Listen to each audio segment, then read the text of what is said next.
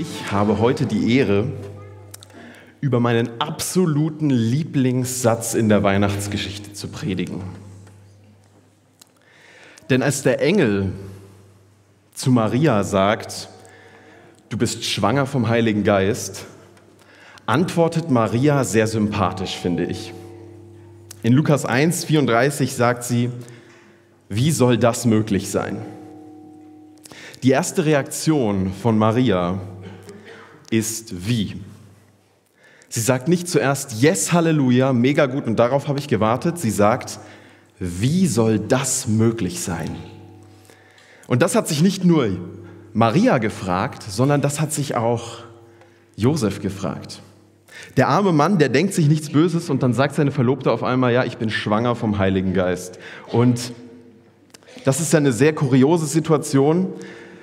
Ich habe euch ein Originalfoto mitgebracht von der Situation, wie sie damals war.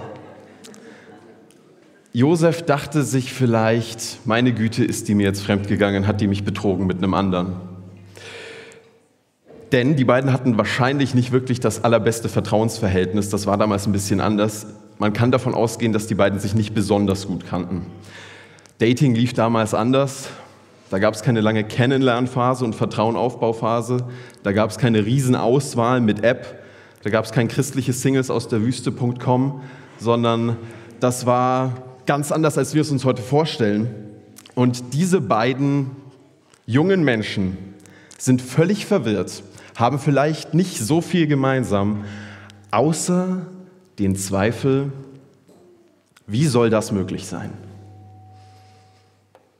Ich finde es immer sympathisch, wenn die Bibel Zweifel sehr authentisch formuliert, denn ich finde, Glaubenszweifel sind besser als ihr Ruf. Zweifel sind ja erstmal eine Fähigkeit. Es gibt eine bekannte Online-Werbung, die ist bei vielen Jugendlichen zum Meme geworden. Da ist jemand, posiert jemand vom Lamborghini und sagt, komm jetzt in die WhatsApp-Gruppe, du verdienst 200.000 Euro in sechs Monaten, was hast du zu verlieren? Komm in die WhatsApp-Gruppe. Und bei solchen Werbungen und solchen ähm, Online-Einblendungen, die es manchmal so gibt, da ist es gut zu zweifeln und zu fragen, warte mal, erzählt ihr mir jetzt Quatsch?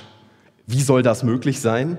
Und in diesen Situationen erleben wir, wie in unserem Leben generell, Zweifel als eine Fähigkeit, als was total Positives. Wieso sollte das im Glauben nicht auch so sein? Wieso sollte diese Funktion, diese Fähigkeit im Glauben auf einmal abgeschaltet werden. Ich glaube, hinterfragen hilft uns durchs Leben und es hilft uns durch den Glauben. Denn wenn wir Glaube als Reise verstehen, dann gehört Zweifel doch ein Stück weit dazu. Du kommst ja nie auf deiner Reise irgendwann an und sagst dann, ja, jetzt habe ich es gecheckt und jetzt habe ich den perfekten Glauben. Es ist egal, wie viele Bibelverse du kennst und es ist egal, wie gut du diese Bibelverse kennst. Glaube entwickelt sich weiter. Ich verstehe den Glaubenszweifel nicht als die Straßensperrung, sondern für mich war der Zweifel eher die Straße selbst, die mich weitergeführt hat und die mir geholfen hat. Ich mache euch mal ein Beispiel, wie uns Glaubenszweifel helfen können. Der Glaubenszweifel kann ein hilfreiches Warnzeichen sein, wie die Motorkontrollleuchte, die Glaubenskontrollleuchte, dass irgendwas nicht passt im Glauben mit dem Gottesbild vielleicht. Der Zweifel, dass Gott der immer gleich Strafende ist. Zweifel an einem homophoben oder transphoben Gottesbild, was ja schon irgendwie an der Bibel anzuknüpfen scheint, aber dann setzt es die Nächstenliebe nicht frei, sondern beschränkt sie eher. Zweifel daran, dass Gott wirklich alle in die Hölle schickt, die ihn nicht kennen. Es gibt zig dieser Fragen, es gibt zig dieser Themen und ich glaube, manchmal ist es gut, wenn der Zweifel blinkt im geistlichen Armaturenbrett. Wenn der Zweifel blinkt, weil dieses Licht des Zweifels kann auch Orientierung geben. Wenn es uns auf Irrtümer hinweist, wenn es uns auf Lügen hinweist, die wir glauben. Wenn das das einzige Licht ist, was dir gerade aufgeht, vielleicht ist es auch gerade genug. Vielleicht führt es dich weiter in deinem Glauben. Meine Erfahrung ist, der stärkste Glaube ist nicht ein Glaube ohne Zweifel, sondern ein Glaube, der durch den Zweifel gewachsen ist. Das haben die Jünger erlebt. Sie sind in Matthäus, in Matthäus 28 dem auferstandenen Jesus begegnet. Auch eine Situation, wo man sich fragen könnte, wie soll das möglich sein? In Vers 17 lesen wir, als die Jünger Jesus sahen, fielen sie vor ihm nieder, einige aber hatten Zweifel. Da ging Jesus auf seine Jünger zu und sprach, ich habe von Gott alle Macht im Himmel und auf der Erde erhalten. Geht hinaus in die ganze Welt und ruft alle Menschen dazu auf, meine Jünger zu werden. Und in Vers 20, ihr dürft sicher sein, ich bin immer bei euch, bis das Ende dieser Welt gekommen ist. Die Jünger hatten Zweifel, sogar die Jünger. Du kannst die krassesten Wunder erlebt haben mit Gott und trotzdem zweifeln. Aber der Zweifel disqualifiziert die Jünger nicht. Jesus beauftragt die Jünger trotzdem. Die Jünger haben gelernt, vielleicht brauche ich gar nicht so sehr den großen Glauben an Gott, sondern vielleicht reicht der Glaube an einen großen Gott.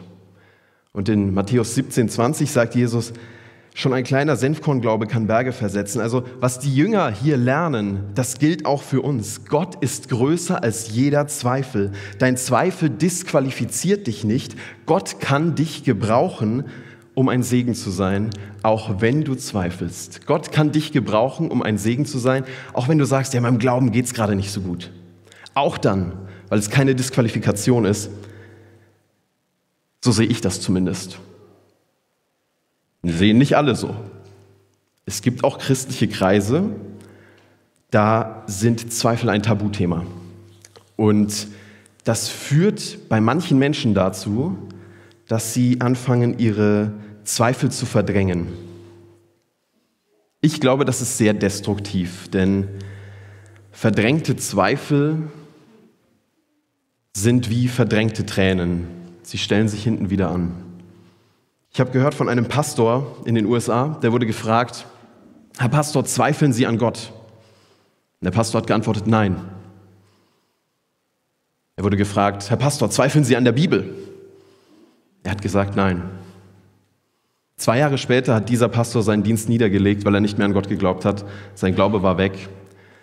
Er hat die ganze Zeit so getan, als wäre er der perfekte Pastor, der, der alles verstanden hat, der ohne Zweifel hat alles so gemacht, wie es von ihm erwartet wurde, aber hat seine Zweifel unter den Teppich gekehrt. Ich möchte keinen Glauben haben, der sich vor den Zweifeln versteckt. Ich möchte keinen Glauben haben, der wie so ein christlicher Fasching ist, wo man so tut, als ob. Als Jugendlicher habe ich nämlich ein bisschen das gemacht, würde ich sagen. Ich habe Zweifel verdrängt und habe die weggeschoben auf einen Berg, der am Ende meinen Glauben begraben hat. Ich erinnere mich an den Schultag vor etwa zehn Jahren. Da fragt der Lehrer, wer von euch ist gläubig? Überlege, soll ich mich jetzt melden? Werde ich jetzt ausgelacht, wenn ich mich melde? Und ich melde mich nicht. Außerdem dachte ich, wirklich gläubig bin ich sowieso nicht. Nicht mehr.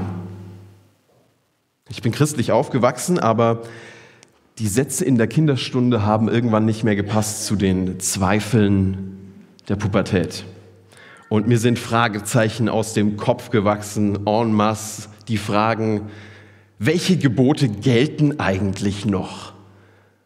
Was hat die Bibel für komische Geschichten? Wieso reden mir Menschen was ein und halten sich dann nicht dran? Und auch die Frage nach dem Leid, Gott, wo bist du in den Kriegsgebieten denn? Du liebender Gott? Und wo bist du, wenn Kinderhände unseren Wohlstand zusammennähen? Wo bist du dann, Gott? Lass uns mal ehrlich sein, es gibt viele gute Gründe, nicht an Gott zu glauben. Und ich habe gerasselt mit diesen Fragen als Jugendlicher. Das sind Fragen, auf die Google nicht einfach so eine Antwort bringt. Das sind Fragen, bei denen ChatGPT nicht weiter weiß. Und ich erinnere mich an ein nächtliches Gespräch mit meinem Vater, da habe ich gesagt, ja, ich zweifle und ich glaube nicht, dass es Gott gibt. Und dieser Satz hat meinem Vater die Farbe aus dem Gesicht genommen. Das war ganz schlimm für ihn zu hören. Mein Vater, ältester in einer Gemeinde, Prediger, für ihn war das schwierig, dass sein Sohn zweifelt. Die Kinder, die christlich aufgewachsen sind, die bei den Jugendfreizeiten waren und in der Pubertät fangen sie an, Fragen zu stellen. Ich glaube, das ist das Normalste der Welt. Und was in diesem Prozess ja häufig passiert, ist, dass Kinder den Glauben ihrer Eltern anschauen und sich fragen, kann ich diesen Glauben zu meinem Glauben machen? Und oft gibt es dann da was, was sie nicht überzeugt und dann versuchen sie eigene Antworten zu finden und bilden dann eventuell ihren eigenen Glauben heraus. Das ist aber gut. Weil der Glaube der Eltern trägt dich nicht, wenn du durch eine Trennung gehst. Der Glaube der Eltern trägt dich nicht, wenn du auf dein Kopfkissen heulst. Der Glaube der Eltern, der trägt dich nicht in deinen Herausforderungen, sondern dein eigener Glaube trägt dich. Familie und Gemeinde kann nicht jeden Glaubensknoten lösen. Und ich glaube, das wäre auch eine Überforderung. Aber im besten Fall sind Gemeinde und Familie sichere Orte, an denen man Glaubenszweifel äußern kann ohne zu hören, hier steht's doch, glaub einfach dran. Oder ohne dass dir jemand ein Weltbild aufdrückt mit Argumenten, die eher so eine 5 von 10 sind. Manche sagen, du musst beim Glauben deine Vernunft ausschalten. Ich glaube, was da rauskommt, ist ein unvernünftiger Glaube. Für mich war der Schritt in den Glauben der Schritt in den Zweifel. Sich mit diesen Zweifeln auseinanderzusetzen, zu fragen und Antworten zu suchen und zu finden. Das hat mir sehr geholfen.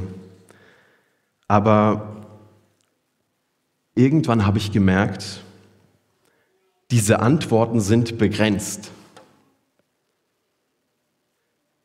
Der Theologieprofessor Siegfried Zimmer hat in einem Vortrag mal erzählt von einem christlichen Jugendlichen, beziehungsweise war ein Student, glaube ich, der kam gerade aus einer Diskussion mit Atheisten. Und er kam zu Herr Zimmer und meinte, meine Güte, ich komme gerade aus einer Diskussion mit Atheisten und die Argumente von den Atheisten sind so gut, ich weiß gar nicht, was ich da noch sagen soll. Und Siegfried Zimmer schmunzelt und sagt, ganz ruhig, alles wird gut. Und dann sagt er einen Satz, der mir hängen geblieben ist. Er sagt, wir sind doch nicht Christen wegen irgendwelchen Argumenten. Wir sind doch nicht Christen wegen irgendwelchen Argumenten. Mein Glaube ist nicht lebendig geworden durch Argumente. Mein Glaube ist lebendig geworden durch ein Herzenserlebnis, eine Beziehung zu Gott.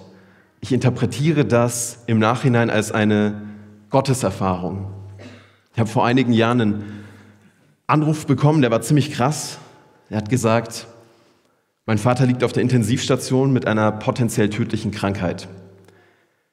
Eine Situation, in der Ängste und Sorgen auf dich hineinstürzen wie eine Lawine und ich wurde von dieser Lawine erfasst. Emotionale Orientierungslosigkeit, ich wusste nicht weiter und habe dann in dieser Situation angefangen zu beten. Ich habe gesagt, Gott, bitte heile meinen Vater, mach ihn wieder ganz gesund. Und das wurde immer mehr zu, Gott, du hältst alles in deiner Hand. Und es wurde zu so einem vertrauen schöpfenden Gebet. Und in diesem Gebet habe ich Gott gefunden. In diesem Gebet habe ich Zuversicht gefunden.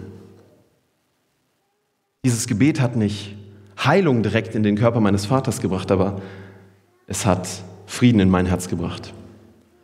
Mein Vater wurde wieder gesund. Gott wusste das zu diesem Zeitpunkt. Ich wusste das nicht. Ich hätte zu diesem Zeitpunkt eigentlich gar keine Hoffnung haben dürfen, gar keine Zuversicht haben dürfen. Aber ich hatte Hoffnung und Zuversicht und Frieden, trotz der Umstände.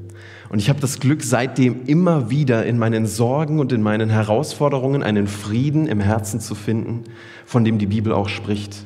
Und ich weiß, dass das ein Glück ist und dass das nicht selbstverständlich ist, aber ich erlebe es immer wieder und es trägt meinen Glauben.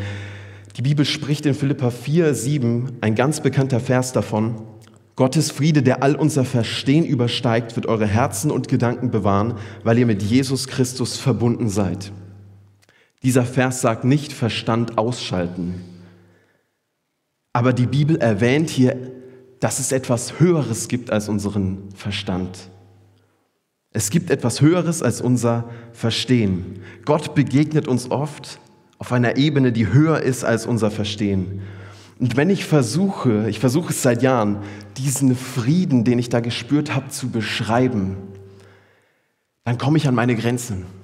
Und immer wieder habe ich es hier in Predigten versucht, in den letzten Jahren zu beschreiben, wie dieser Friede ist und ich bin nicht weit gekommen. Meine aktuelle Formulierung wäre, es ist wie wenn ein warmes, beruhigendes Licht durch dein Innen strömt und du spürst, wie jede Anspannung und jeder Zweifel und jede Sorge langsam von dir abgleiten, als würden unsichtbare Hände sie behutsam wegnehmen. Diesen Frieden habe ich immer wieder geschmeckt. Dieser Friede, den kannst du dir nicht kaufen. Dieser Friede trägt meinen Glauben. Dieser Friede, den findest du nicht in der Pille, den findest du nicht in der Flasche. Gott ist ein Gott der Liebe und der Beziehung. Und in Beziehung ist es immer so, erst wenn ich mich auf mein Gegenüber einlasse, kann ich ihn wirklich kennenlernen und kann ich ihn wirklich erleben und erfahren. Von außen, von der Theorie können wir Gott nicht greifen, aber er ist das große, er ist das große Du, zu dem wir eine Beziehung aufbauen können. Und dann ist es auf einmal gar nicht mehr so sehr theoretisch, sondern dann wird es lebendig. Henry Nouwen, Priester und Psychologe, hat gesagt, das Ziel des geistlichen Lebens ist es nicht, Antworten auf meine Fragen zu bekommen. Das Ziel des geistlichen Lebens ist es, nah an Gottes Herz zu leben.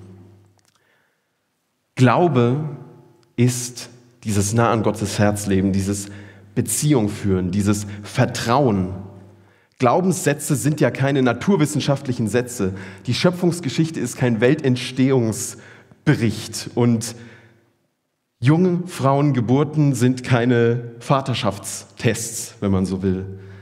Aber der Glaube macht was ganz Wertvolles, denn der Glaube erinnert uns daran, dass Wahrheit nicht nur zu finden ist in den Laboren der Wissenschaft, Wahrheit ist auch zu finden in den Herzen, die lieben und die vertrauen. Maria und Josef hatten Herzen des Vertrauens. Im Kopf war immer noch diese Frage, wie soll das möglich sein? Aber trotzdem haben sie Schritte des Vertrauens gemacht. In Lukas 1,38 sagt Maria dann, ich will mich dem Herrn ganz zur Verfügung stellen. Alles soll so geschehen, wie du es mir gesagt hast. Spannend, oder? Das ist die Reaktion. Das kommt nach dem, wie soll das möglich sein? Und ich glaube, das, was Gott für uns hat, das ist auf der anderen Seite häufig von unserem Wie auf der anderen Seite von unserem Zweifel, auf der anderen Seite von unserem Warum und wie soll das möglich sein. Denn Maria bekommt hier keine Antwort auf ihre Frage, wie soll das möglich sein. Aber Josef und sie vertrauen und so oft passieren gute Dinge, wenn Menschen Vertrauensschritte mit Gott gehen. Und wenn sie Vertrauensschritte gehen, auch wenn sie keinen Sinn ergeben und wenn sie liebevoll handeln, auch wenn es total schwer fällt und wenn sie nicht nachtragen und nicht lästern, obwohl alles in mir danach schreit. Meine Erfahrung ist, dass Gott uns heute dazu aufruft, ihm zu vertrauen, obwohl wir das Verstehen dann erst morgen bekommen. Dass Gott uns heute dazu aufruft, zu gehorchen, auch wenn wir erst morgen wissen, warum. Denn dieser Raum zwischen heute Vertrauen und Gehorchen und später Wissen, das nennen wir doch eigentlich Glaube, oder? Glaube heißt nicht, ich habe keine Zweifel. Glaube heißt, ich gehe durch diese Zweifel durch. Glaube heißt, ich vertraue, obwohl ich es nicht sehe, obwohl ich es nicht spüre, obwohl ich es nicht erklären kann, obwohl ich es nicht beweisen kann. Ich sage es mal ganz drastisch. Wenn Gott uns Beweise geben würde, bräuchten wir keinen Glauben, habe ich mal gehört als Satz. Oder ich formuliere es mal anders.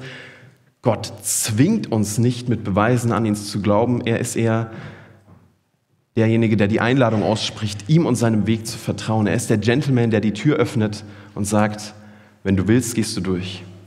Auch wenn du nicht weißt, was hinter dieser Tür kommt, auch wenn du nicht weißt, was passiert, auch wenn du dich fragst, wie soll das möglich sein.